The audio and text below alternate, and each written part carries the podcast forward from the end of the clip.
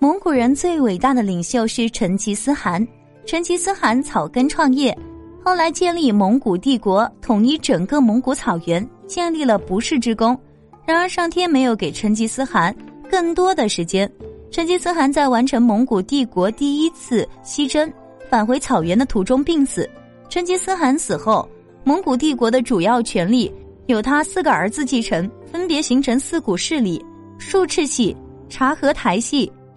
窝阔台系、拖雷系。虽然内部有矛盾，但是总体上还是团结的。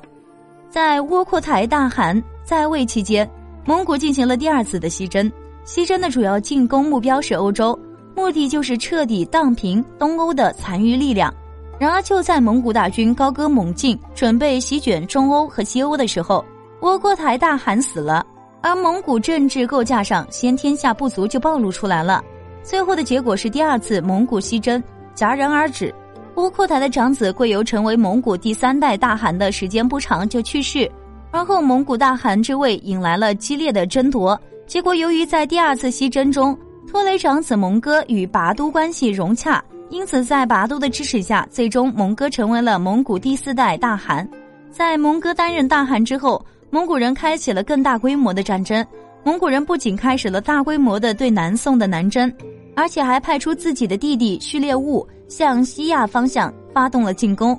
蒙哥让自己弟弟阿里不哥留守草原，弟弟序列兀第三次西征，自己和弟弟忽必烈进攻南宋。序列兀率领的蒙古大军一路势如破竹，继续扫荡了波斯地区的残余势力，而是攻入巴格达，灭亡了建国五百多年的阿拉伯帝国，并处死阿拉伯帝国末代哈里发，随后占领叙利亚。将兵锋直指埃及，御驾亲征的蒙古在重庆钓鱼城下被南宋守军给杀死了。于是蒙古政局大乱，蒙古固有的政治顽疾再次出现。忽必烈和阿里不哥开始争夺蒙哥死后蒙古最高统治权，而序列兀也只得终止对于埃及的进攻，返回草原去支持自己的哥哥忽必烈。蒙哥死后，草原上争夺大汗的战争激烈。而忽必烈不按套路出牌的方式，最后虽然夺得了蒙古帝国第五任大汗之位，但是他稍后废除了蒙古大汗的法定程序——忽里台大会。此后，蒙古帝国彻底的走向了分裂。忽必烈和他的后世子孙们，后来虽然名义仍是蒙古帝国的大汗、蒙古人的共主，但实际他们自己也是十分的清楚，他们只是实际上控制着中国的地盘，也就是中国的元朝。蒙古人的崛起速度太快，